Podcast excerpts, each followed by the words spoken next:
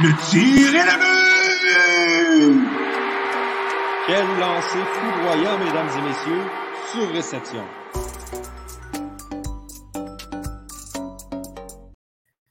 Bonsoir tout le monde et bienvenue à ce tout nouvel épisode de Sur Réception en prolongation, épisode numéro 7. Encore une fois, c'est moi, Doual Ibrahim, qui va être à l'animation de, de l'épisode ce soir et je suis accompagné euh, du crew, de la gang. Vous savez de qui je parle. Je suis accompagné de Nicolas Charon, Jacob Langlois-Petit et Philemon Lafrenière Prémont. Les boys, comment ça va? Ça va bien, toi? Ouais. Bien, toi? Ouais, écoute, je vais super bien. En, en fait, on va parler de hockey comme d'habitude ce soir, puis on a vraiment euh, des beaux sujets à, à donner aux gens. Puis euh, je vais commencer tout de suite parce que là, on va parler d'un sujet chaud. Tu sais, évidemment, comme vous savez, les boys, euh, Jeff Petrie, depuis quelques jours, ne fait pas du tout l'unanimité à Montréal. Puis on- ça sent même le possible, euh, ben, ce possible départ, en fait, du défenseur du Canadien de Montréal. Puis je veux vous poser la question, les boys. Est-ce que c'est la fin du général Jeff Petrie à Montréal? Ben, si vous voulez que je commence, les boys, euh, moi, écoutez, je pense que oui. Parce que de ce qu'on a entendu récemment, euh, il a demandé une transaction ou ben il a fait comprendre qu'il était très très prêt à partir. Fait que moi je pense que ça va être la fin pour Petrie. Est-ce que là la question ça va vraiment être est-ce que ça va être à- d'ici la date limite des échanges, pendant l'été ou même début de la saison prochaine, ça, ça va rester à voir là, mais euh, je pense que d'ici cet été, mettons d'ici le repêchage, personnellement, je pense qu'il va être parti. Ben, pour vrai, euh, d'où euh, tu disais depuis quelques jours, il fait pas l'unanimité. depuis quelques mois, on pourrait dire. Là, il, Mhm. il offre des performances pas médiocres. Il offre des performances horribles depuis, depuis, depuis le début de la saison presque. Puis en ce moment, on voit juste un manque de vouloir là, dans sa part. Clairement, il a la tête ailleurs. Euh, honnêtement, quand tu es dans une équipe qui a gagné, je pense, 8 matchs, 9 matchs depuis le début de l'année, c'est un peu comprenable, mais quand même, il y a un certain leadership à avoir. Je pense pas que le Canadien peut garder Jeff Petrie dans ces conditions-là, euh, dans ces conditions-là, moi non plus. Non, mais c'est clair qu'un Jeff Petrie dans ces conditions-là, dans son état d'esprit comme ça, on ne peut pas le garder à Montréal.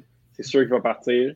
Euh, honnêtement, ça va clairement dépendre de sa propre volonté s'il demande un échange ou s'il a véritablement euh, demandé un échange parce qu'on sait qu'il y avait des rumeurs par rapport à ça euh, pendant la semaine.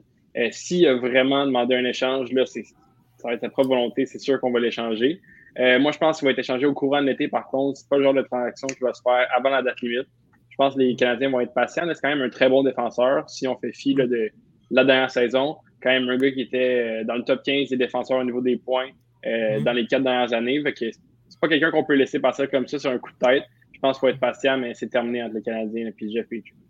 Ouais, mais forcément, ok, vous, vous disiez que genre Jeff Petrie va sûrement partir durant l'été, mais en fait, c'est quoi la réelle valeur de Jeff Petrie? Parce que c'est ça, c'est ça la vraie question. Est-ce que c'est est-ce que c'est mieux d'attendre euh, vers la fin de l'année pour, pour voir si la valeur de Jeff Petrie va augmenter ou on l'échange tout de suite avant que son jeu se détériore encore plus, même si ça va être un peu difficile d'être payé que, que, que ce qui est maintenant?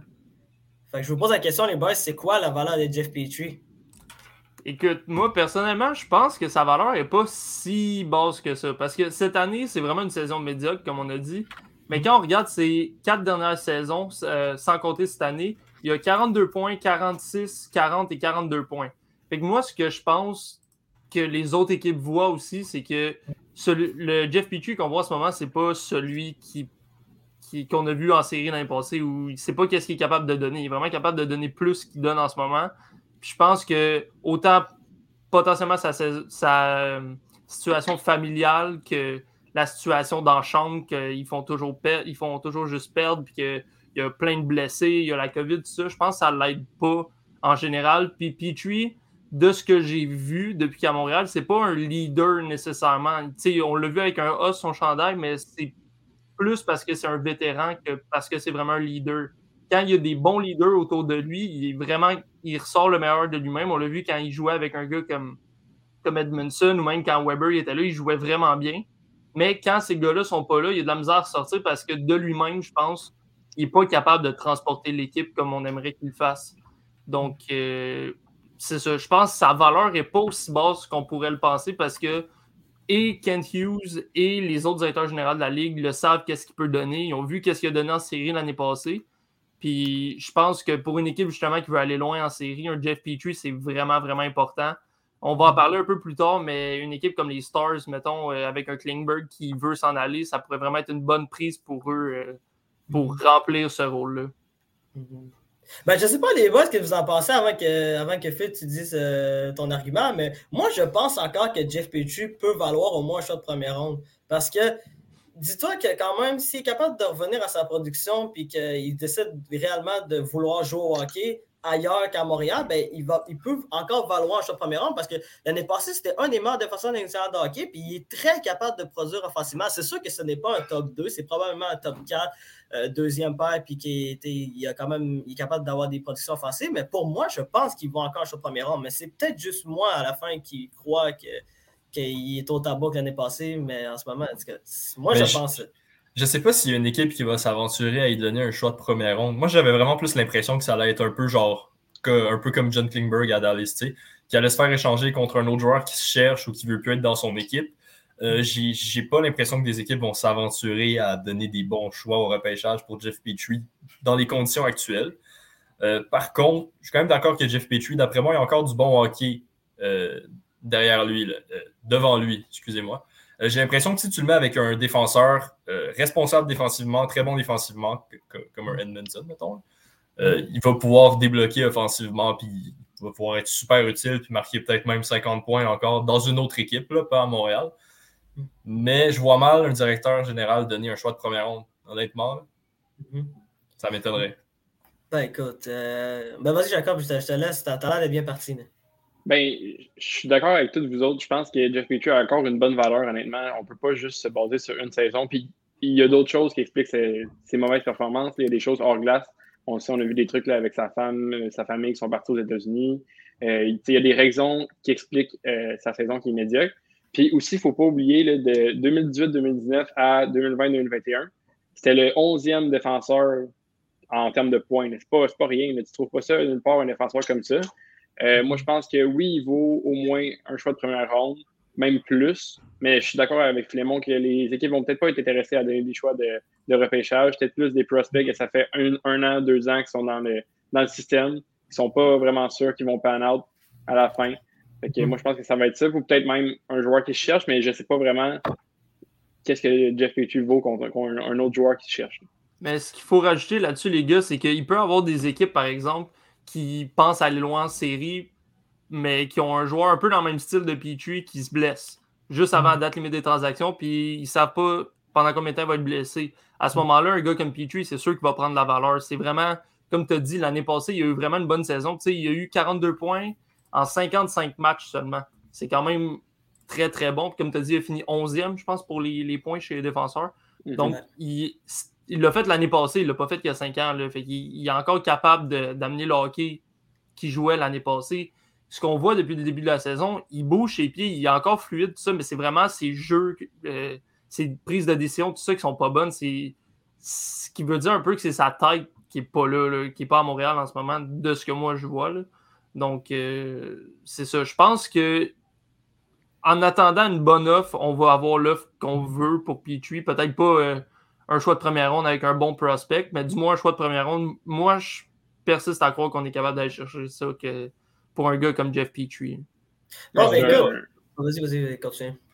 Ben, c'est sûr qu'il y a aussi, c'est sûr, faut dire, à la date limite des transactions, des fois, il y a des surenchères, puis il y, a des, folies qui se font. Thomas mm-hmm. Tatar avait coûté un choix de première ronde, un choix de deuxième ronde, puis un choix de troisième ronde au Golden Knights de Las Vegas. Tout ça pour être benché pendant les séries. Fait qu'on sait jamais. Peut-être que le Canadien pourra avoir un super retour pour Petrie. Ben écoute, moi, c'est ça que je voulais vous dire en, parlant des possibles échanges de Jeff Petrie. Ben, évidemment, euh, la plus grosse rumeur qui, vient de paraître, c'est vraiment celle de. qu'on verrait Jeff Petrie aux Stars de Dallas. Puis, des fois, je vais vous poser est-ce que c'est vraiment possible de voir un échange Jeff Petrie contre John Klimberg qui veut aussi partir de Dallas? Euh, Personne. Ah, vas-y, Jack, vas-y. Ben, un pour un, il faudrait qu'il y ait d'autres paramètres. Il faudrait que les Stars aient en tête qu'ils veulent signer quelqu'un d'autre euh, l'année prochaine, prolonger des contrats, puis libérer un peu sur la masse, parce que Klingberg va demander un vraiment gros contrat. Euh, mais je pense pas qu'un contre un, la valeur est là. Il va falloir que les Canadiens ajoutent plus pour Klingberg. Mais c'est sûr que ça serait un fit des deux côtés. Je veux dire, les défenseurs pour défenseurs, un peu le même moule de défenseur, même si Klingberg est un peu plus offensif c'est sûr que c'est un bon fit, mais je pense pas que ça vaut un contre un. Mm-hmm. Puis toi, euh, Nick, t'en penses quoi? Parce que t'avais l'air d'être bien parti toi aussi. Là. Ouais, ben écoute, moi je pense que surtout ces Canadiens s'enlignent plus vers un style de, de reconstruction, là, que, peu importe comment on va l'appeler. Là. Je pense pas que les Canadiens vont vraiment être intéressés par un gars comme Klingberg. Je pense qu'ils vont préférer avoir des choix ou des jeunes prospects plus Mm. qu'un gars comme Klingberg, surtout que défensivement, c'est pas toujours facile. Donc, Mm. euh, je sais pas, ça c'est ce que je crois. Encore là, on va voir ce Mm. que Kent Hughes voudrait faire, mais avant de faire un échange comme ça aussi, il faut s'assurer que Klingberg veut re-signer à Montréal parce qu'il est à sa dernière année de contrat. Même s'il a demandé de partir, ça ne veut pas dire qu'il veut jouer ici. Donc, euh, ça va vraiment être quelque chose à voir du côté du Canadien avant de faire un move comme ça. Mais comme j'ai dit, je pense pas que les Canadiens vont vraiment aller chercher John Klingberg un pour un contre Jeff Petrie. Je pense qu'ils iraient chercher des, des assets plutôt que juste un joueur. Est-ce que les Stars voudraient aller chercher Jeff Petrie un pour un pour John Klingberg? En ce moment-là. C'est Klingberg est quand même 50 plus jeune. Il a quand même un plafond offensif supérieur. Il a quand Mhm. même fait 67 points avec les Stars il y a une coupe d'années. Cette année, il a une mauvaise saison, mais il a quand même plus qu'un point par match. On voit Petrie en ce moment que, même si on sait qu'il est capable de jouer du bon hockey, 6 Ben- points. là. 6 points. C'est les quand même, statistiques de Joel Edmondson. là. Mais Joel Edmondson est très bon défensivement. Mais en même temps, c'est parce que dis-toi que, dis-toi que John Klimberg, il veut absolument partir, puis, puis son contrat finit cette année. Donc, il y a des chances que si les Stars de Dallas ne réussissent pas à l'échanger d'ici la date limite, ben, qu'ils partent de Dallas Ouais, puis que les. Stars n'obtiennent, absolument rien. Donc, peut-être qu'avoir Jeff Petrie en remplacement de John Klimberg, ça pourrait peut-être leur donner un, un plus, mais c'est vrai que comme si tu regardes statistiquement, les, les deux ne s'équivaut pas, là, mais c'est juste, juste pour vraiment compenser le fait qu'ils peuvent perdre euh, John Klimberg contre rien du tout. Là. Ça, c'est vraiment la pire des choses, là, à mon avis. J'ai l'impression qu'il pourrait trouver quand même mieux que Jeff Petrie pour John Klingberg, honnêtement. Mais Ça, Mais- pourrait faire, ça pourrait faire du sens que Petrie aille à Dallas, mettons que, que les Stars se départissent de Klingberg. Mais je Mm. pense pas que le Canadien serait intéressé nécessairement à recevoir Klingberg. Mm. Euh, je- moi, c'est de la façon que je le vois. tu sais. Je pense que, comme les gars disaient, Petrie pourrait être un bon remplaçant pour Klingberg, mais un Mhm. contre un, je pense que les deux équipes n'auraient pas nécessairement le goût de faire cet échange-là. Ben sinon, les boys, j'allais dire euh, une autre. euh, il y a une autre rumeur aussi qui est, sortie euh, hier ou avant-hier, je crois. euh, Piqué Souban aussi. Le nom de Piqué Souban a circulé parmi, euh, parmi les rumeurs de Jeff Petrie. Alors, c'est-tu possible de revoir Piqué Souban à Montréal en remplacement de Jeff Petrie? Je vous donne la question, ça me fait rire, là, mais je, je, vous- pose la question. Ben, maintenant qu'il y a un nouveau DG, c'est possible. Dans l'ère euh, Marc Bergevin, je pense que c'est absolument impossible là, de, de penser que Subban pourrait revenir. Euh, mais honnêtement, moi, je veux pas son retour à Montréal. Là. Je pense pas qu'il peut amener de quoi à l'équipe tant que ça. À moins qu'il accepte d'être dans une équipe qui est en reconstruction complète, ça, ça va être si Kent Hughes euh, décide de faire une reconstruction complète. Si Subban accepte ça, puis ça ne dérange pas de finir dans les bas-fonds de, la Ligue pendant quelques années, puis qu'il veut venir à Montréal, redorer son image, puis avoir les fans, OK, fine, mais si on est pour être compétitif dans deux ans ou même l'année prochaine, j'ai pas le goût d'avoir un Subban dans mon équipe. Moi, je suis complètement en désaccord avec toi. Je veux le retour de Piqué. C'était l'âme de l'équipe, le corps de l'équipe, le cœur de l'équipe, la passion de l'équipe, la fougue de Mhm. l'équipe. Max Pacioretty n'est plus là. Max Pacioretty n'est Mhm. plus là. Donc, il peut revenir. Marc Benjamin n'est plus là. Michel Therrien n'est plus là. Toutes les portes sont ouvertes. Il a même continué à donner de l'argent à l'hôpital. Euh, Mhm. Donc, il est encore adoré dans la ville. Il va se défoncer pour la ville. C'est son équipe d'enfance. Et je pense pas que ça le dérangerait pour vrai de faire partie d'une reconstruction dans la mesure où Souban, c'est vraiment un gars qui adore les challenges. Je pense qu'il verrait ça comme un challenge d'aider les Canadiens à se rebâtir. Mais à quel prix? C'est ça la question. là. Mais je pense pas qu'il y ait une équipe qui lui donne beaucoup d'argent. Mais mettons, tu sais, à 2,5 millions, Souban, je le prendrais vraiment. Pas à long Et- terme. Il Écoutez, très court terme, là, genre deux ans. là. Moi, je pense vraiment que je suis vraiment entre les deux. Il y en a un qui est vraiment pour, l'autre qui est vraiment contre. Moi, je suis un peu entre les deux parce que, premièrement, ça dépend du contrat, ça dépend de l'année, le nombre d'années, je veux dire, qui, qui demande parce que c'est sûr qu'un 4 ans, moi, je fais pas ça. Même à 2 millions, 1 million, je ferais pas ça parce qu'on va être pris avec un moment donné. Mais pour un deux ans, comme tu as dit, 2,5 millions, ça serait pas mal le maximum, j'irais, par exemple, parce qu'avec ce qu'il amène, je sais pas, ben, dans les dernières années, là, je sais pas à quel point il peut vraiment venir aider le Canadien. Parce que mm-hmm. si on y va plus vers un style de reconstruction, tout ça, ça va prendre des joueurs qui sont avec du bon leadership, des joueurs qui traînent les autres, tout ça. Souban est capable de traîner les autres, mais est-ce que c'est vraiment un bon leader pour montrer la bonne façon de faire aux jeunes? On n'est pas dans la chambre, mais je ne sais pas à quel point il est comme ça. Je pense que ça serait bon pour les partisans pour ramener certains qui étaient tristes du départ de Souban, les ramener au centre belle quand on va pouvoir y retourner, mais c'est ça, je ne suis, pas convaincu à 100%. Puis de la façon qu'il joue, le joueur de hockey en tant que tel, pense que je le prendrais pas. Mais avec tout ce qu'il y a autour, si on cherche des joueurs pour comme remplir des chandails, potentiellement que son retour pourrait faire l'affaire, mais juste comme pour un deux ans peut-être. Ah, moi, moi, personnellement, j'aimerais vraiment beaucoup que Piquet Souban revienne à Montréal, mais c'est vraiment plus le côté partisan que j'aimerais je parle plus du côté partisan pour moi, que j'aimerais voir Piquet Subban revenir euh, dans l'uniforme des Canadiens de Montréal. Mais c'est vrai que tu peux pas ramener Piquet Subban à n'importe quel prix. Puis évidemment, on sait que logiquement, Piquet Subban ne vaut plus 9,5 millions. comme, on n'est plus, euh, on est, on est plus en 2014, malheureusement. Puis, comme, en même temps, comparé à Jeff Petrie, lui, il a vraiment envie de jouer à Montréal. Il a vraiment envie de se défoncer pour, pour cette équipe-là. Donc, pourquoi pas? Puis je pense pas aussi que je pense pas que c'est une mauvaise personne, mais je pense pas que c'est un si mauvais cochambreur dans, dans la chambre. Tu comme. Puis, puis il y avait une réputation qui sortait à travers les médias, mais à part de ça, comme on n'a jamais vraiment entendu de, de, grosses, grosses, grosses conneries de sa part. En tout cas, moi, personnellement, j'en ai pas entendu.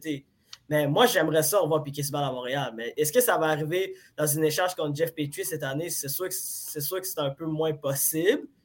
Mais comme remplaçant l'année prochaine, on ne sait jamais. Mais par contre, il y, a un autre, un autre joueur qui pourrait peut-être arriver à Montréal pour remplacer Jeff Petrie, qu'on entend souvent son nom parler, c'est Christopher Letang à Pittsburgh. Puis les bas, j'ai envie de poser la question est-ce que Christopher Letang, ça vaut vraiment la peine pour le Canadien de Montréal d'aller le chercher, surtout si Jeff Petrie part cet été? Moi, la, raison pourquoi je pense que le temps, ça pourrait être ben, de un, un meilleur fit que Subban et deuxièmement, juste comme une bonne chose de l'amener, même si potentiellement on ramène Subban aussi, c'est que j'ai l'impression, ben pas j'ai l'impression, premièrement, le temps, c'est un gagnant. Il a, gagné trois Coupes Stanley. Il, a joué des minutes importantes avec les Pingouins depuis au-dessus de 10 ans, puis c'est un corps arrière à défense. Donc, je pense que c'est quelque chose que le Canadien pourrait vraiment bénéficier et montrer à des, des euh, voyons, Romanov un peu un style, même s'il ne deviendra pas un, un Christopher Le mais montrer une facette de, de jeu comme ça qu'on n'a jamais eu autant un défenseur offensif comme ça à Montréal euh, depuis que Romanov est là. Fait que ça pourrait, ça pourrait être un bon mentor pour justement développer ses aptitudes offensives, tout ça. Et comme j'ai dit, d'après moi, je pense c'est un bon leader. Puis avec l'expérience qu'il a, euh, a eu en gagnant euh, trois Coupes Stanley, tout ça, je pense vraiment que ça serait un plus, dépendamment encore là à quel prix. Mais mm. euh, pour un 3-4 ans, dépendamment du prix, moi, je pense que ça serait une bonne chose. Mais il faudrait que le temps soit au courant, par exemple, qu'il ne s'en vient pas ici pour gagner, surtout pas dans les deux premières années, mettons. il mm. faut, faut qu'il sache dans quoi il s'embarque avant de s'en venir, c'est juste ça. Ouais, ça serait super pour les Canadiens d'avoir le temps, je pense. mais l'enjeu, c'est plus euh, le nombre d'années du contrat que le salaire annuel, d'après moi. Il a quand même 34 ans. Il y a eu des gros antécédents de blessures. Fait que je ne donnerais pas plus que 3 ans si on parle d'un salaire de. Mm. C'est quoi, avez-vous entendu des rumeurs au sujet de son ben, salaire? Ben, ben moi, oui, là, moi, il voulait plus. Il voulait vraiment plus. Il, on il voulait plus. 7.2, ça devient pas mal. Plus que 7.2, oui. C'était au moins du 8, 8,5 millions là, pour au moins. Et en termes d'années. C'est 4 ans. Vraiment 4 ans qui demandent. Pour un, pour un défenseur de 35 ans, c'est quand même assez euh, cher à payer. C'est sûr que Christopher Letang, à son avantage, il connaît une saison absolument incroyable. Puis il, joue un de ses meilleurs en carrière. Puis depuis deux ans, il domine à Pittsburgh. ce gars-là est une machine. ce gars-là est en forme comme ça se peut pas. Puis il, il y, a des arguments qui pourraient lui permettre d'obtenir un gros contrat euh, durant la, journée des joueurs autonomes. Mais le problème, c'est ça, c'est son âge puis son antécédent de blessure. Puis, tu à Montréal, je sais, moi, en tout cas, j'ai de la misère à croire qu'il viendra à Montréal. mais ça, c'est. On sait jamais, peut-être que je peux me tromper. Ça m'est souvent arrivé dans ma vie de me tromper, mais bref, c'est pas ça le sujet. Mais Jacob, tu voulais rajouter de quoi avant qu'on. Euh, ben, vous avez pas mal tout dit ce que je voulais dire, mais moi, je honnêtement, être le Canadien, je serais vraiment intéressé par le temps. Ça va vraiment dépendre du montant d'argent. Plus que 7.2, ça commence à être beaucoup, là, surtout dans les dernières années d'un contrat de 3-4 ans. Euh, mais je pense pas que lui voudrait venir à Montréal. À part la seule et unique raison qu'il pourrait venir, ça serait qu'il veut jouer pour le Canadien, puis c'est son, son club d'enfance. Mais sinon, il n'y a aucun intérêt pour quelqu'un qui n'est pas en fin de carrière, mais qui commence à être plus avancé dans sa carrière. Euh, dans la trentaine, il n'y a aucun intérêt quand on parle de la situation du Canadien. D'autant ben, plus que les Pingouins, bon an, mal an, ils ont quand même un bon club. Là. Quand même des chances à chaque année de se rendre loin en série. je, sais, je sais plus si j'avais vu ça, mais il me semble que j'avais vu qu'ils seraient potentiellement intéressés à venir à Montréal. mais je dis ça sous toute réserve parce qu'il me semble que j'ai vu ça passer, mais comme la source, je sais pas exactement. Aussi, moi aussi. Mais tu sais, c'est ça. C'est parce que moi, si j'étais le Canadien, je serais très intéressé à l'OTAN, mais pas à tout prix.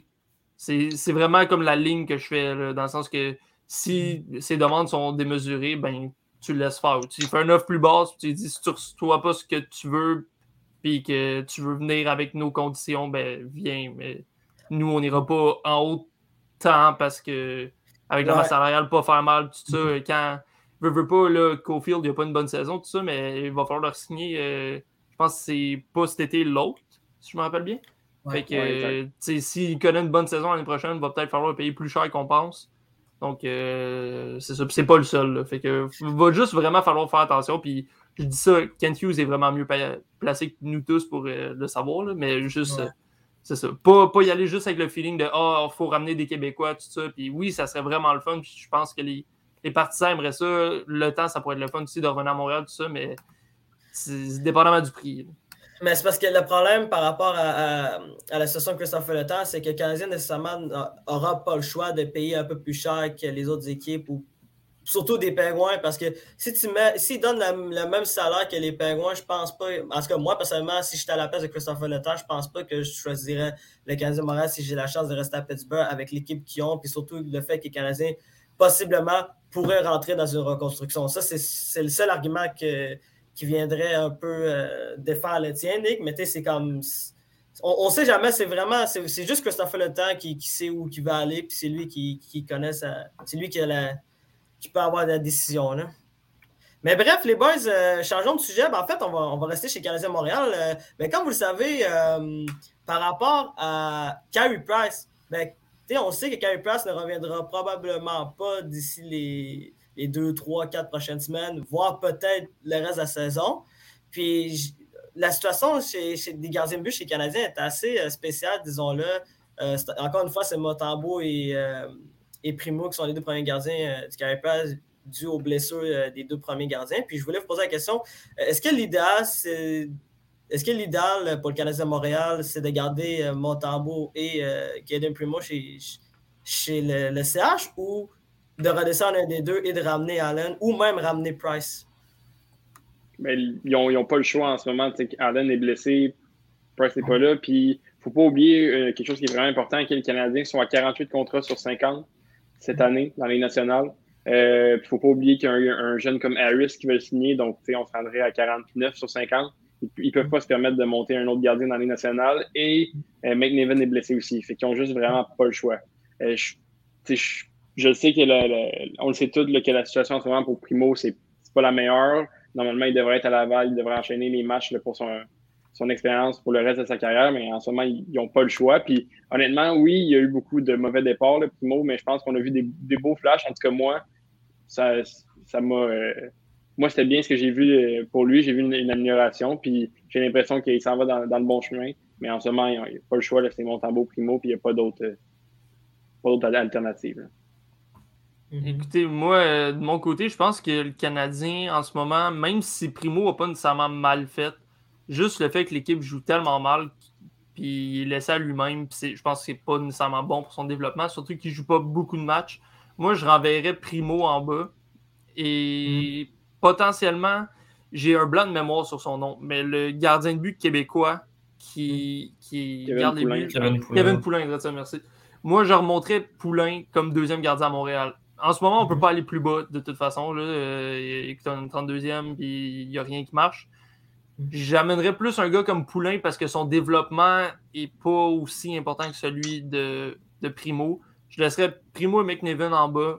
Laisse-les se développer. Là, de toute façon, je pense que la saison du Rocket est quasiment plus importante que celle du Canadien. Et vraiment, ben, premièrement pour sa confiance, parce que là, en ce moment, il- à chaque fois qu'il est devant les buts, il se fait percer comme 6-7 fois, puis après, il se fait changer après une, deux périodes. C'est pas bon pour sa confiance. Et comme j'ai dit, il joue pas nécessairement beaucoup de matchs non plus. C'est plus Montembeau qui garde les buts.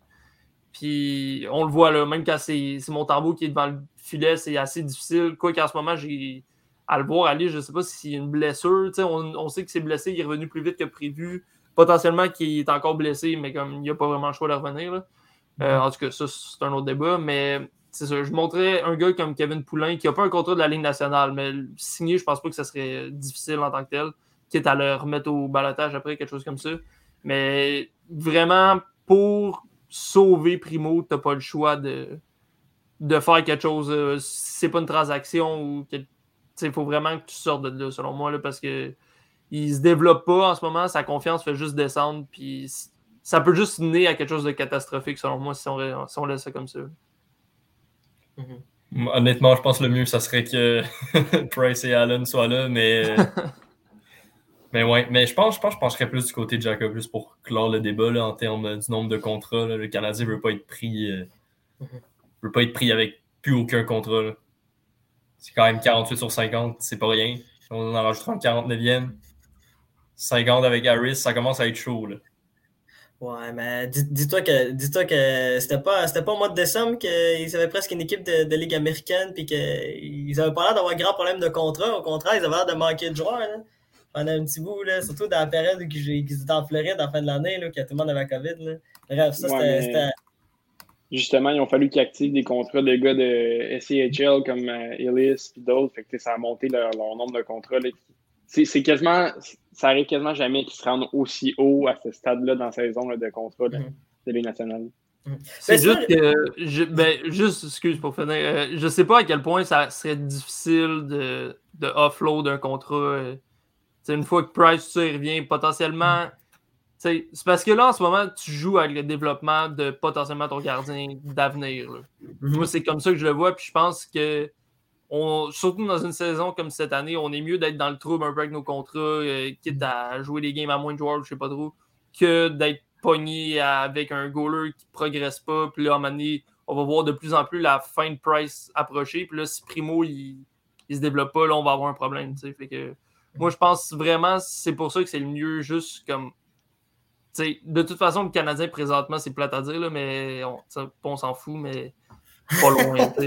non, mais dans, dans le sens, dans le sens que quand même, quand même bien que tu Ouais. joues une game avec euh, un, un chauffeur de Zamboni comme deuxième goaler, c'est pas tant grave, là, sincèrement. Je, je- je sais que c'est pas la vision de l'état-major, probablement, là, mais c'est- c'est ça. C'est pas. C'est pas euh, Par, par- par contre, le goaler de. Le gars de Zamboni qui devient goaler, là, ça, ça, ça serait un bon show. Là. Moi, c'est.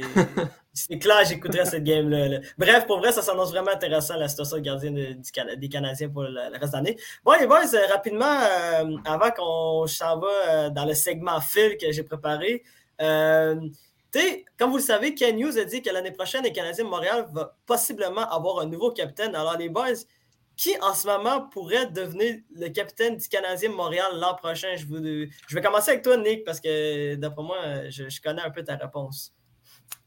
Je sais pas si tu penses que je vais dire Gallagher, mais non. Je pense que- ben, parce que ça pourrait être un choix, un des choix, mais depuis comme deux ans, je pense son impact est plus assez gros pour être capitaine. Puis, tu sais, il joue pas nécessairement tout le temps ses deux premières lignes. Et on a vu cette année que même quand il était là, la problématique de leadership était quand même présente. Ça on dirait que ça m'a poussé un peu à croire que potentiellement, ça serait pas le gars pour la job. Un assistant, je suis très correct avec ça, mais euh, c'est ça. Le, le capitaine, je pense pas que ça serait lui, mais ça nous amène à un embouchure dans le sens que je ne sais pas exactement qui pourrait l'être. Il y en a qui parlent de Nick Suzuki, je pense qu'il est trop tôt encore. Mhm. Euh, sinon, à part de ça, dans l'équipe, il y a peut-être Joel Edmondson, mais il n'est pas là présentement. Fait, Mhm. Sinon, il nous reste qui Euh, Il nous reste Peut-être Anderson. Ouais. Mais je, j'ai pas l'impression que ces gars-là ont la prestance assez d'être capitaine. Tu sais, Anderson, il se présente pas à chaque, chaque soir. Euh, puis même si souvent de- devant les médias, tout ça, il, il est éloquent, puis il y a des très, très, très bons matchs, mais il y a des matchs vraiment plus difficiles aussi. J'ai pas l'impression que c'est le genre de gars que tu veux nécessairement qu'il soit capitaine. euh, Mhm. c'est c'est plus un feeling que d'autres choses. J'avoue, je ne m'appuie pas sur grand chose pour dire ça. Mais euh, s'il y a quelque chose, je pense, mais si on doit prendre quelqu'un qui est dans l'alignement présentement ou dans, dans, le, dans le club, là, ça serait Edmondson. Ah, moi, je pencherais plus pour Nick Suzuki. C'est quelqu'un qui est dans le club. Juste parce qu'Edmondson, euh, ben, il joue pas. Puis euh, Nick Suzuki, c'est quand même un joueur plus d'impact, disons, que Joel Edmondson. Puis c'est- de- normalement, c'est priorisé euh, pour devenir capitaine. là. tu vas préférer le joueur, euh, le joueur d'attaque qui peut faire la différence dans un match plutôt que le joueur sous-estimé qui fait quand même bon travail et qui est un excellent leader. Ben, c'est ça, il faut vraiment procéder par élimination. il y a deux, trois ans, on regardait l'équipe du Canadien, on voyait genre quatre capitaines potentiels pour succéder à Weber. On voyait Gallagher, on voyait même, il y en a même qui voyaient Price, on voyait Suzuki plus tard, on voyait. euh, il y en avait plein. Puis là, cette année, c'est comme tout tombe à l'eau. Il faut vraiment y aller par élimination. Je pense que le seul choix logique, ça serait Nick Suzuki. Honnêtement, s'il fallait absolument nommer quelqu'un de l'équipe, ça serait soit Suzuki, soit Toffoli. Euh, Toffoli, ça serait juste par ses performances en ce moment que je trouve extraordinaires. Je trouve qu'il se présente à chaque soir. Hors de la glace, Mhm. c'est des propos qui sont éloquents. Honnêtement, il m'impressionne en ce moment. Je connaissais pas cette dimension-là euh, de lui. Je savais que c'était quand même un, un leader, mais pas à ce point-là. Euh, Suzuki, il a toutes les qualités pour, c'est juste qu'il est encore très jeune. Rendu là, c'est un choix de l'état-major. S'il s'il considère qu'il est prêt à, à assumer ce rôle-là, mais je veux absolument pas que ce soit Gallagher le capitaine. Ça peut être un assistant, mais honnêtement, un, un- pour moi, un capitaine, c'est quelqu'un qui dépasse pas la ligne de la discipline. Puis Gallagher, c'est quelqu'un qui la dépasse souvent. Un capitaine Ah peut, oui. la, peut la dépasser pour les bonnes raisons, mais Gallagher, c'est systématique, c'est tout le temps. Moi, je veux pas. Je voudrais pas quelqu'un euh, comme ça comme capitaine pour leader une équipe. Ça fait juste montrer à tout le monde que qu'on peut faire ça et s'en tirer sans conséquence. Mais écoutez, les gars, juste pour ajouter, euh, quand vous parliez de Suzuki, là, je serais pas nécessairement contre. Je pense qu'il y aurait vraiment le potentiel de devenir capitaine du Canadien, en ben pas en ce moment, mais éventuellement. Mais le problème un peu que j'ai avec ça, c'est qu'au moment où on se parle, il y a 171 matchs de jouer dans la Ligue nationale, ce qui n'est pas Mhm. énorme. Et les joueurs qui ont. Vous allez me dire qu'il y a des joueurs qui l'ont eu avant, mais on, là, on parle de McDavid, Crosby, euh, Landeskog. Peut-être Landeskog moins, mais dans le sens que c'est des joueurs vraiment d'impact, puis on savait que ça allait être le futur de l'équipe, le joueur franchise, tout ça. Puis Suzuki est très, très, très bon, mais je pense pas qu'on peut le qualifier d'exceptionnel, tout ça. Et Mhm. cette année, quand ça allait moins bien, même quand il était là, parce que je pense que c'est le seul joueur qui a joué tous les matchs cette année à date, là, il n'a pas réussi à amener l'équipe par lui-même. tu sais. Puis je ne mets pas ça sur sa faute nécessairement parce qu'il est jeune, mais Mhm. je pense que ça prouve aussi qu'il n'est pas nécessairement prêt tout de suite ou l'année prochaine à être capitaine. Mais ça, c'est mon point de vue à moi. Mais par contre, je me rappelle d'une fois euh, cette année, Nick Suzuki, il a parlé euh, après un match en conférence de presse. Il a dit c'est inacceptable, on peut plus con- on peut plus continuer comme ça. Ben, tous les joueurs disaient ça, tous les joueurs disent encore ça. Mais Nick Suzuki, contrairement aux autres, le match d'après s'est levé, il a fait un but, une passe. Mhm. Moi, ça m'a marqué personnellement. J'ai vraiment vu ça comme un futur leader, quelqu'un qui pourrait être un capitaine.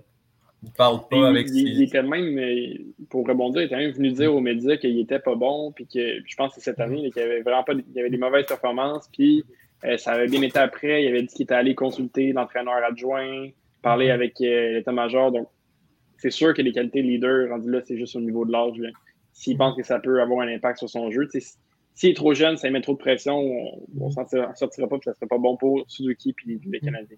C'est parce que le problème, c'est que si on se rend compte que c'est pas bon après y avoir donné, que c'est Mhm. trop de pression pour lui, là, si tu lui donnes, tu. Mettons qu'il renlève, ou qu'on se ramasse avec une situation comme Pacioretty, que là, c'est le pays capitaine d'histoire, tout ça. Mhm. Pour un gars de 20, 23, euh, tu sais, c'est On l'a que tu veux que ça soit ton prochain euh, centre numéro un. Tu sais, je pense pas que c'est bon. C'est pour ça que je serais vraiment prudent avec Suzuki, Mhm. quitte à, tu sais, quitte à amener un joueur, euh, mettons comme on parlait tantôt, là, ou si on regarde les, les joueurs qui deviennent euh, autonomes, par exemple, là, que le Canadien signe un Pavelski puis ils veulent absolument Mhm. un capitaine l'année prochaine, je serais plus à l'aise de nommer un Pavelski pendant un an ou deux, qui arrive que lui, il, a- il- il a 37 ans en ce moment, il a, il a joué avec des vraiment bonnes équipes, il a déjà été capitaine, c'est un bon leader, il sait comment ça marche pour montrer à Suzuki comment faire avant d'éventuellement donner à Suzuki. C'est, vraiment plus le timing, je pense, qui n'est pas excellent. Tandis que si Weber avait été là encore pendant 2-3 ans, au moment qu'il aurait fini son Mhm. contrat et qu'il aurait pris sa retraite, je, prends, je pense vraiment que là, ça a été le moment parfait pour Suzuki. Mais là, c'est juste, j'ai l'impression que ça tombe trop tôt. C'est vraiment ça, comme ça je le vois. Là. Ben, moi, en fait, moi, je crois, ben, pour, pour donner mon point de vue rapidement avant qu'on va dans le segment de fil, moi, je pense que pour vrai, Suzuki est possiblement le meilleur choix que les Canadiens peuvent faire parce que je crois que ça lancerait peut-être un message pour dire écoute, euh, on est prêt à, à vraiment miser sur la jeunesse, puis aussi dire écoute, on va donner la plus grosse responsabilité, sûrement dans, dans le monde du hockey, qui est de d'être le capitaine du Canadien de Montréal. Puis je crois que Suzuki pourrait être possiblement prêt, comme s'il l'entoure bien, si, il peut demander des conseils aux, aux anciens joueurs canadiens, à Weber, à Carey Price, à plein d'anciens leaders puis pour l'aider et tout. Puis c'est sûr que comme c'est normal que, dès qu'il va être nommé capitaine, il n'y aura pas d'effet instantané. C'est normal, ça a été la même chose pour Crosby, ça a été la même chose pour McDavid, ça a été la même chose pour Landeskog. Ça, prend des années avant de devenir un bon leader, puis de, de permettre à ton équipe de, de compétitionner puis d'être bonne. C'est normal. Mais moi, en tout cas, personnellement, je pense que Suzuki pourrait peut-être devenir capitaine si les Canadiens veulent vraiment euh, avoir un capitaine l'année prochaine. Même si, moi, je pense que, je ne sais pas pour vous les boss, euh, peut-être que ce serait. Je pense que le, le choix le plus logique, ce serait peut-être juste de ne pas avoir, de ne pas avoir de capitaine l'année prochaine aussi. là.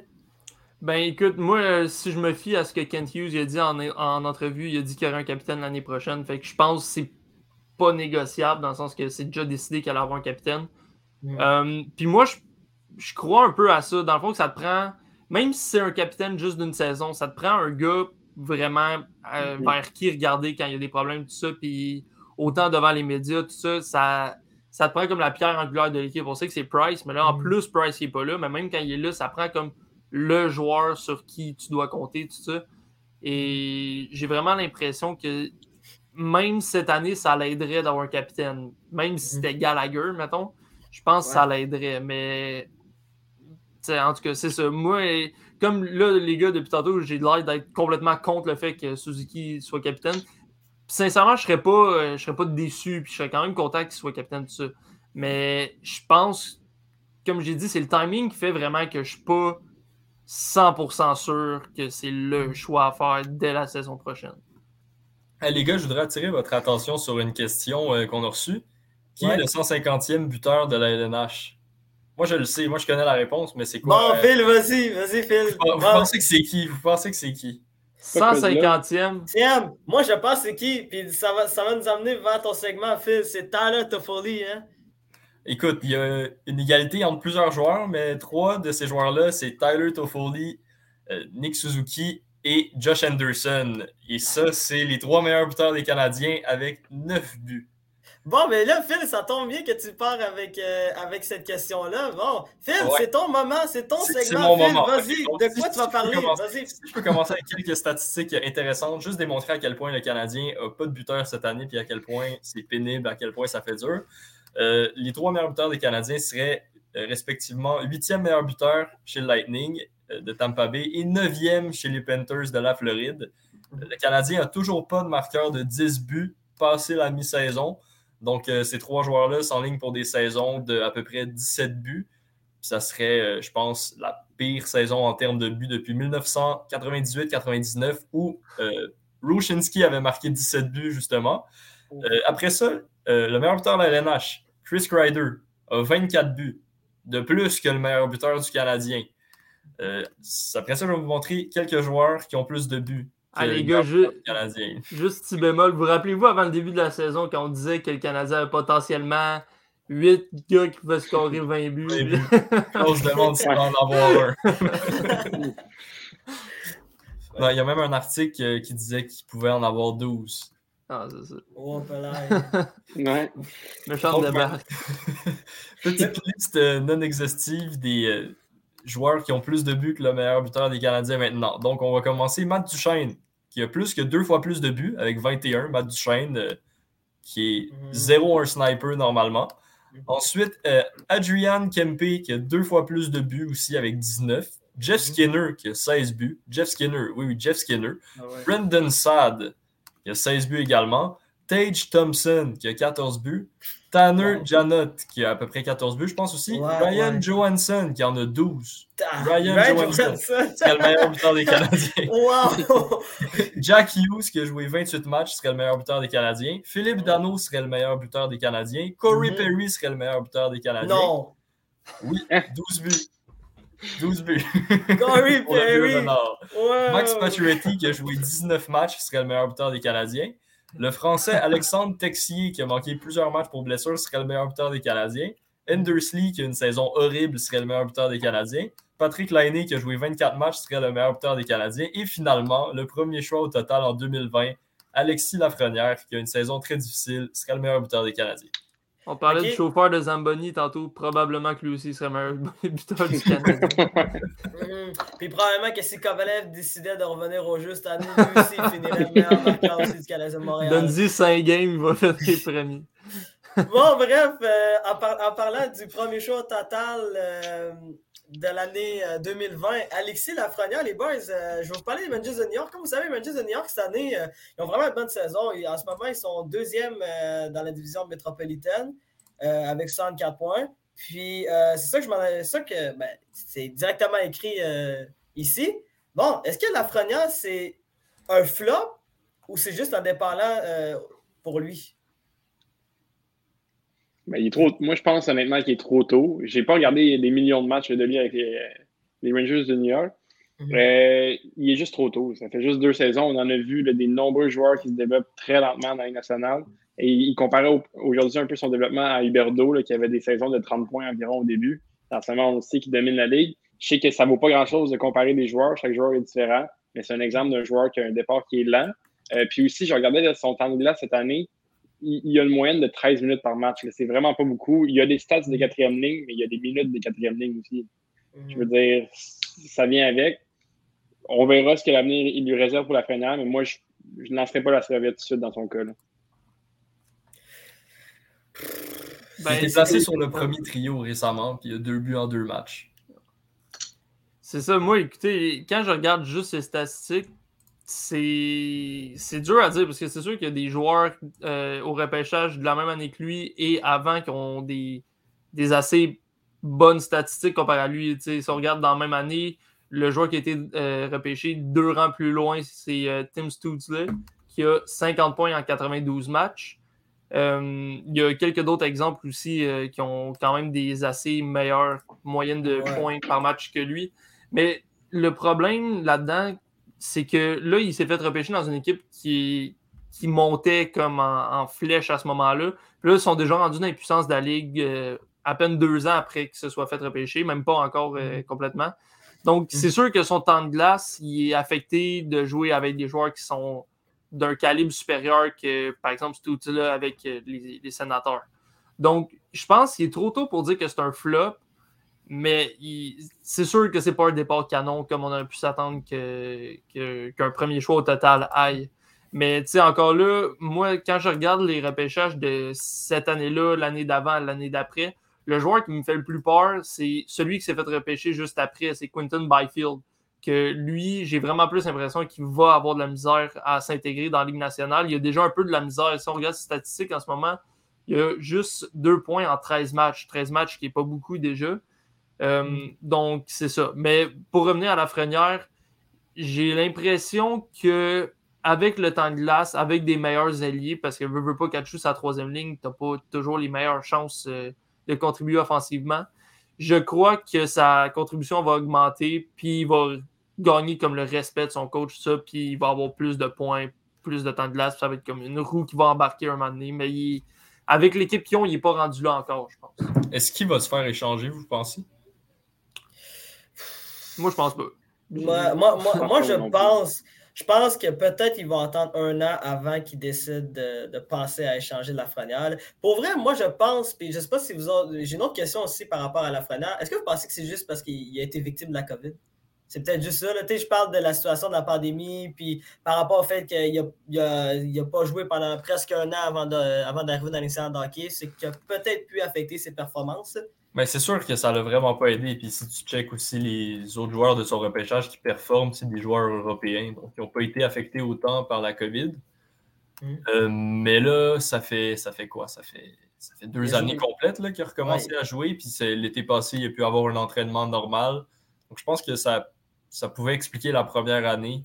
Mais là, la deuxième, la majorité des joueurs ont retrouvé leur niveau.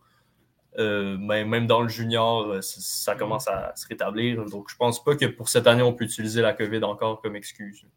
Ouais, puis surtout, tu as des joueurs comme as des joueurs comme Lucas Raymond puis Anton Lundell en Floride, que eux autres, ils, sont, ils dominent depuis le début de la saison, puis tu as l'impression qu'ils sont euh, des années en avant de, de Lafrenière, alors que Lafrenière était vraiment le favori, puis c'était supposé être considéré comme le joueur franchise euh, des Rangers de New York, malgré qu'il est arrivé, puis évidemment, il y avait des Zibanejad, il y avait des Panarim, des Adam Fox, des gars, des gars comme, je sais pas. Jacob, tu voulais rajouter de, de quoi avant que. J'avais rien rajouté sur la première en gros, mais honnêtement, je mm. pense qu'il faut juste être patient avec lui. Là. Les Rangers, ils n'ont rien à perdre anyway. Ils ne vont pas avoir grand-chose si le trade en ce moment, à moins que ce soit au Canadien, puis vu que c'est un Québécois, il donne beaucoup. Là. Je pense pas qu'il y aurait, il gagnerait grand-chose à, à l'échanger. Puis je pense que comme Nick a dit, à un moment donné, la roue, la roue va commencer à spinner, puis il va, il va amoncer les points, puis c'est là que ça va, ça va, il va prouver sa valeur en tant que premier show au total. Parce que moi, la, euh, ben, je, je dire, la seule option que je peux voir qu'il se fasse échanger, c'est vraiment que les Rangers, à un moment donné, ils se disent OK, on y va, euh, on y va vraiment pour la Coupe, soit cette année ou l'année prochaine, puis qu'ils se disent il y a un joueur qui peut nous aider plus maintenant que Lafrenière. Mais encore là, Lafrenière est tellement jeune que est-ce que ça vaudrait la peine d'échanger le premier choix overall pour peut-être gagner la Coupe cette année-là, alors que ce gars-là pourrait t'aider pas mal plus d'ici 3-4 euh, ans? c'est sûr, il va, il va continuer de se développer, tout ça. Donc, mm-hmm. moi, pour répondre à ta question, je pense vraiment pas qu'il va se faire échanger. Euh, en tout cas, je vois pas la, je vois pas comment ça serait logique de, de paniquer comme ça avec un, un joueur qui, tu sais, que le potentiel est là, là il reste juste mm-hmm. à le développer. Puis en plus, en plus ce, n'est pas le seul joueur, euh, le seul jeune joueur à New York euh, qui, a, qui, a, un départ là. On peut penser à Capo Caco qui, qui est là avec les Rangers depuis trois ans, puis que lui aussi, ça, il tarde à, à produire. Mais en même temps, je ne sais pas si. Parce que je ne regarde pas souvent les matchs des Rangers de New York, mais je, l'ai vu euh, surtout l'année passée. On voyait que Capo Caco, il commençait à s'améliorer et tout. Puis je me dis que sûrement la freinée aussi, ça va commencer à s'améliorer pour lui. Il va commencer à avoir plus de, de l'expérience, avoir plus de confiance en lui. Puis, puis évidemment, c'est sûr qu'il va commencer à produire un jour, puis à peut-être devenir le fameux marqueur de 30, 40 buts, voire 50 buts que tout le monde attend de lui.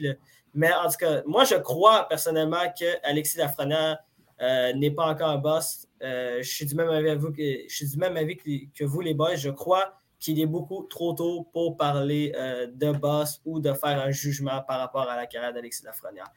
Bon, changeons de sujet. Euh, comme vous le savez, nous sommes rendus à, la moitié de la, saison euh, de hockey, puis on est rendu au match des étoiles. Puis euh, j'ai envie de vous poser la question, les boys. Euh, premièrement, qui sont les favoris pour, pour remporter la Coupe Stanley à date? Plus, qui sont les champions de chaque division selon vous? Ou qui sont les favoris plutôt de chaque division? Je peux y aller en premier, si vous mm. voulez, boys. écoutez, on va y aller division par division. Moi, je pense que la métropolitaine c'est assez chaud en ce moment quand on regarde le nombre de points, mais la Caroline a quand même 5 matchs à jouer de plus que les Rangers pour 64 points les deux. Et je vois vraiment pas comment il y a une équipe qui peut rattraper la Caroline. La Caroline joue vraiment bien dernièrement. Puis ben, en fait, depuis le début de la saison, ils jouent vraiment bien. Puis ils sont autant forts à domicile qu'à l'étranger. Ils n'ont pas beaucoup de faiblesses dans cette équipe-là. Puis je pense vraiment que la Caroline va réussir à garder son avance pour gagner la métropolitaine. Euh, dans l'Atlantique, ça va être une. Je pense pas que les, les, Maple Leafs vont pouvoir se hisser euh, dans la course tant que ça. Ils ils sont pas si mm. loin que ça du Lightning et de la, la Floride, mais je pense que ça va vraiment être une course à deux au final. Et la Floride qui mène en ce moment sont tellement. Ils m'impressionnent vraiment cette année, puis sont bons partout. Ils vont continuer de s'améliorer à la date limite des échanges, c'est sûr. Euh, donc, moi, je pense vraiment que la Floride aussi vont euh, réussir à garder leur avance et gagner l'Atlantique. Pour ce qui est de euh, dans l'Ouest, maintenant, la centrale, je ne vais pas m'étendre là-dessus. Colorado, c'est sûr qu'ils gagnent leur section. Je ne vois vraiment pas comment pour avoir un revirement de situation. Et dans la Pacifique, il y a Vegas qui mène.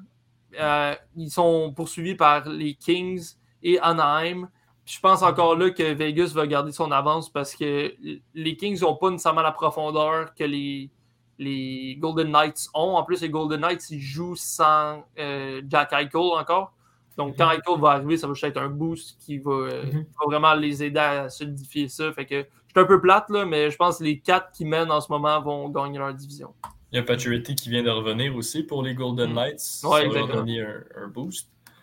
Euh, ben, honnêtement. Rationnellement, si on regarde le classement, c'est pas mal les quatre euh, options logiques, à 95% de chance chacune, je pense. Mm-hmm. Pour ce qui est du favori pour remporter la Coupe Stanley, je, pense vraiment que c'est les Panthers. Je, sens que ça va être plat et qu'on va tout être d'accord, mais honnêtement, qui peut être devant les Panthers? Il y aurait peut-être l'avalanche sur papier, mais. Moi, je, moi, je crois encore à de Tampa Bay moi, moi, je crois les pingouins. non, non, mais évidemment, évidemment, oui, je crois aux pingouins de Pittsburgh, mais je parle pas. Je parle rationnellement. Je pense que les Lions de Tampa Bay peuvent encore espérer de remporter une troisième Coupe Stanley de suite. Mais, le seul point d'interrogation que moi j'aurais par rapport aux, euh, Panthers à Floride, c'est vraiment les, performances de Bobrovski. Il marque beaucoup de buts, les Panthers à Floride, depuis quelques temps, mais ils en accordent aussi beaucoup. Puis Bobrovski a pas. Euh, il connaît une, petite pente descendante, puis j'ai vraiment peur que Sergei Bobrovski euh, n'aide pas son équipe. Puis, on l'a vu durant la première année de son contrat, c'était pas, pas fameux. Mais je comprends le choix des Panthers à Floride. Euh, Jacob, toi, c'est, qui, sont, qui sont tes favoris? Euh, ben, dans les divisions, je pense que j'ai pas mal le, même avis que tous vous autres. C'est les choix qui sont rationnels. La seule chose, ça serait dans la division centrale que j'amènerais votre attention sur le Wild Minnesota, qui ont trois mm-hmm. matchs de moins de jouer que le Colorado selon moi, ça serait les seuls qui pourraient les rattraper. Le Wild, qui est une équipe qui m'impressionne vraiment, honnêtement, qui aurait pu prédire qu'il serait à cette place-là au début de la saison. Moi, je trouve que c'est une équipe qui s'est réinventée, qui ont, réussi à faire un reset extrêmement rapidement avec des joueurs qui sont des parties de, gros vétérans comme Parisé, Souter, mais qui finalement, ils sont capables de, gagner des matchs puis de bien se, se passer au classement. Puis, ben, au niveau de la Coupe Stanley, honnêtement, j'aimerais ça que ce soit la Floride, mais je pense qu'en série, ça va être trop difficile pour eux. Ça ne sera pas l'année, euh, ça sera pas cette année, ça va être l'année prochaine ou dans deux ans. Je pense qu'ils n'ont pas encore assez d'expérience en série. Euh, ça va être une équipe probablement comme, euh, Tempa qui va gagner la Coupe cette année, selon moi. Écoutez-moi, les gars, juste rentrer là-dedans. Pour avoir vu jouer Tempa cette année, je trouve qu'il leur manque quelque chose. Ils ne sont pas aussi killer qu'ils étaient dans les deux années précédentes. Puis évidemment, ils vont faire des moves d'ici la date limite des transactions, mais je pense pas que Tampa Bay ont l'équipe qui est autant euh, comme dominante partout qui était avant. Donc, c'est vraiment la raison pourquoi je pense que même, mettons qu'ils se rendent en finale, une équipe comme Colorado les battrait, selon moi, cette année. Même, j'ai l'impression, même Vegas, le exemple que ce soit euh, Vegas ou Colorado qui se rendent en finale contre Tampa Bay, je pense que je que c'est dans l'Ouest que ça va se gagner.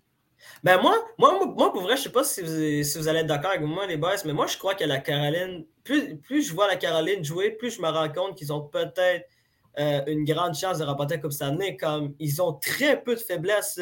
T'as Frédéric Anderson qui, qui, est très solide depuis le début de la saison. Ils ont gardé le numéro 2 excellent à, Antiranta. Euh, ils ont une, très bonne défensive, probablement une des défensives les plus sous-estimées dans l'histoire de hockey. Puis ils ont quatre trios qui sont très, très bons probablement moins euh, bon offensivement que, ceux des Panthers de Floride euh, depuis, euh, depuis quelques semaines. Mais moi, je crois que côté équilibre, je crois vraiment aux chances des, des Hurricanes de Carrière. Je crois qu'ils ont vraiment une équipe qui, qui peut rendre jusqu'au bout. Puis en plus, ils dominent dans probablement la division la plus forte de la ligue. Donc, parce que moi, c'est mon choix possiblement pour la Coupe Stanley. Je crois que la Coupe Stanley va être encore dans l'Est. Je ne sais pas pour vous, les gars. Je pense aussi. Ben, c'est ça. Comme je disais tantôt, moi, personnellement, à moins que. Ben, en fait, c'est parce que j'ai la conviction, aller voir jouer, j'ai la conviction que les Panthers vont se rendre en finale. Mais comme, comme tu as dit, sincèrement, c'est sûr, la Caroline, c'est une équipe à, à, faire attention, mais je sais pas s'il manque euh, de, de, grosses vedettes en attaque peut leur jouer des tours au final contre une équipe comme la Floride, qui ont quand même une coupe de vedettes qui sont capables de, de jouer dans les gros moments. Ben, si je peux me permettre, les boys, je vais vous poser de quoi. J'ai le goût d'entendre vos opinions là-dessus. Pour la, la, fin de la saison, est-ce qu'il y a une équipe qui, selon vous, va faire un gros push, qui va se réveiller et qui va enchaîner les, les séries de victoires? Moi, je l'ai déjà dit, le Wild Minnesota qui, en ce moment, est sur une streak de 6 victoires, si je ne me trompe pas. Moi, je pense que ça va être eux la, la, grosse surprise de la fin de saison, mais je suis curieux de vous entendre là-dessus. Ouais, moi, les gars, j'ai un hot take. Je dis hot take, mais c'est genre un take bouillant, là. Genre, mais moi, j'y crois quasiment pas. Là. Il y a peut-être 0,1% de chance que ça arrive, mais si ça arrive, je vais l'avoir dit. Les Highlanders de New York font une remontée spectaculaire et se qualifient dans, aux séries par la peau des fesses. Wow! Wow! Moi, j'ai de la misère à y croire, man. Non, mais ils, ils, par contre, ils ont probablement le meilleur entraîneur de la Ligue nationale de hockey à Barry Trotz, mais comme le problème, c'est que le déficit des Islanders de New York est beaucoup trop élevé à mon Mais écoute, là. ils ont 8 matchs en main sur les Capitals, OK? Mm -hmm. Les Capitals ont 21 points de plus. Mettons que les Highlanders se réveillent et gagnent 6 matchs. Mm -hmm. Ils sont à 9 points, ce qui n'est pas si pire. Dans les Mm -hmm. circonstances où Washington est vraiment dans une mauvaise séquence, ils perdent beaucoup de matchs ces temps-ci. On ne sait jamais. Écoute, ben, c'est un hot take pour une raison. Là. Euh, moi, euh... moi, écoute, j'y crois pas, mais s'ils si, le font, euh, go shout-out à Phil. Mais écoute, moi, s'il y a une équipe, a une équipe qui, qui peut surprendre d'ici la fin de la saison, sincèrement, je pense que c'est les Oilers, puis pas juste qui se qualifient, mais comme qui remontent dans le classement, puis qui finissent comme premier, deuxième dans leur division. Là. Ben, pas premier, excuse, mettons deuxième, troisième dans leur division. Là que selon moi, c'est une équipe qui pourrait finir par se réveiller avec leur, évidemment leurs leur deux gros canons, euh, l'arrivée d'une nouvelle superstar. Euh, on ne sait jamais ce que ça peut faire là, à une équipe. Puis regardez, depuis qu'Evan Durkane est arrivé, veut, veut pas, il faut dire que l'équipe joue mieux. Euh, ils, ont, ils, ont, commencé à avoir des victoires. Là. Je ne sais plus si sont rendus à combien. C'est pas 6 victoires, 5 victoires, quelque chose comme ça depuis qu'il est là. donc, c'est ça. Moi, je pense c'est pas autant un hot take, là, mais je pense que les Oilers vont remonter dans le classement et vont faire les séries confortablement dans leur division. Moi, moi j'en ai un hot take par contre. J'en ai un pas moi aussi. moi, je crois, écoute, ça, ça va peut-être pas faire l'unanimité, mais moi, je crois que les Maple Leafs de Toronto vont finalement gagner une ronde, possiblement deux. je sais pas ouais. que. C'est pour ça que je vous dis, pour ça que je vous dis que c'est difficile. Moi, je crois, je crois Maple Leafs de Toronto. Je me, je me dis que cette année, ils ne vont pas affronter les, les, les, Canadiens de Montréal, ils ne vont pas affronter les Bruins de Boston, je crois. C'est sûr qu'ils vont En ce moment, il y a trop de Lightning. Ouais, le Lightning. le Lightning ou la Floride. Ce n'est pas mieux, c'est vrai. Mais je crois que les Maple Leafs de Toronto, ils sont dus pour gagner. Je me dis, les Capitals de Washington ont réussi à remporter Coupe Stanley. Les Blues de Saint Louis ont réussi à remporter la Coupe Stanley. Le Canadien s'est réussi à se qualifier à la finale de la Coupe Stanley l'an passé. Donc, je me dis, pourquoi pas les... je me dis, pourquoi pas une victoire en séries éliminatoires, ben une, une, ronde ou voire deux rondes remportées par les Maple Leafs. Moi, j'y crois pour vrai. Genre, j'y crois. Moi, euh, ben excuse, t'avais pas fini. Là? Non, non, j'ai. Vas-y, continue. Je, je ben non, écoute, moi, là, parce que pour, pour se rendre en, en finale d'association, là, faut qu'ils battent. Mettons là, qu'ils battent le Lightning. Mettons que les divisions restent comme ça. Là. Faut qu'ils battent le Lightning. Après ça, faut qu'ils battent la Floride. Puis j'y crois juste pas. Je pense pas qu'ils sont rendus là encore. Euh, tu sais, sont, sont meilleurs que l'année passée, selon moi. Mm. Mais il y a trop. Tu sais, en défense, c'est. C'est ouais. correct. Là. Mais tu sais, Jack Campbell d'un but, même s'il a une saison quand même bonne, on dirait la façon qu'il garde les buts, j'ai pas confiance en lui. Si j'étais un fan des Maple Leafs, j'aurais. Il me semble, si j'étais dans l'état-major, je, je, ferais quelque chose pour aller chercher un goaler parce que il fait les, il fait les saves, puis ça marche, ça marche, mais j'ai l'impression que ça va faire comme en série l'année passée, puis qu'il va arriver en série, puis ça marchera plus tout d'un coup, là, soudainement, tu sais, puis. Euh, en arrière de Campbell, c'est qui le gardien déjà? J'ai un blanc de mémoire. C'est euh, Peter Morazek, je crois. Ouais, ouais. ouais Mor c'est ça. Si on ouais, se ramasse avec Mrazek devant le but, on a un problème. Là. Mais qu'est-ce ouais, qui a changé là, chez les Maple Leafs là, depuis l'année passée? À part John Tavares qui va être. Ils ont perdu, ils ont perdu Zach Hyman. qui- ce qui Ouais. aide pas. Ouais, c'est qu'il aide pas, mais en même temps, t'as Bunting qui est, qui est capable de compenser un peu à l'absence de Hyman. Hyman, je pense pas que c'était un, un si gros morceau de l'offensive des, euh, des Maple Leafs de Toronto. C'est sûr que tu as William Nolander qui est excellent. Je vous le dis, William Nolander, là, les Maple Leafs de Toronto, s'ils l'échangent, ça va être probablement une erreur catastrophique de leur part. Moi, je crois, je crois même qu'ils devraient échanger Mitch Marner avant d'échanger Nolander. S'ils ont un échange à faire, mettons là, que cette année, ils passent encore pas la première ronde, puis que là, ça capote, puis ça se met à échanger tout le monde. J'ai l'impression que c'est Nylander qui vont échanger, puis ça, comme tu dis, j'ai vraiment l'impression que ça c'est une grosse erreur aussi. Euh, je garde, premièrement, pour le salaire, puis deuxièmement, juste pour changer la dynamique. Oui, un Nylander, ça, ça fait mal à l'équipe, mais pas autant qu'un Marner. Puis, euh, c'est sûr, Matthews, ils vont le garder, là. Mais c'est vraiment euh, Marner que j'échangerais pour avoir d'autres éléments pour changer la dynamique de cette équipe-là parce que Nylander a vu dans les séries l'année passée, c'était de loin le meilleur joueur du Maple Leaf en attaque. là. Puis au courant de la saison, il est quand même assez, euh, il est assez Ah, il est assez constant. Là. Ouais, c'est ça. Fait que, comme tu as dit, mais euh, Phil il apporte un bon point. Je pense qu'il n'y a pas eu assez de changements dans cette équipe-là. Puis les, les changements qu'il y a eu, c'est vraiment pas assez pour battre soit les Panthers, soit les, les euh, voyons, le Lightning. Donc, euh, en tout cas, moi, c'est ma vision à moi. Je pense, j'y crois pas.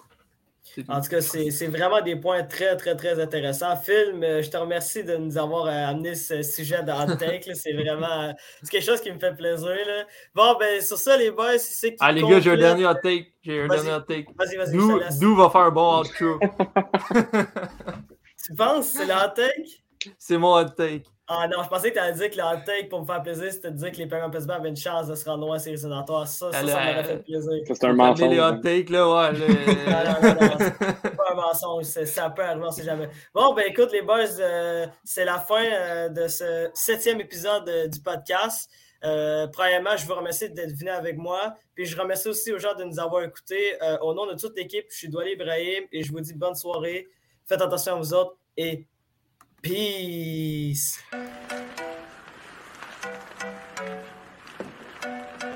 Le tir est le but!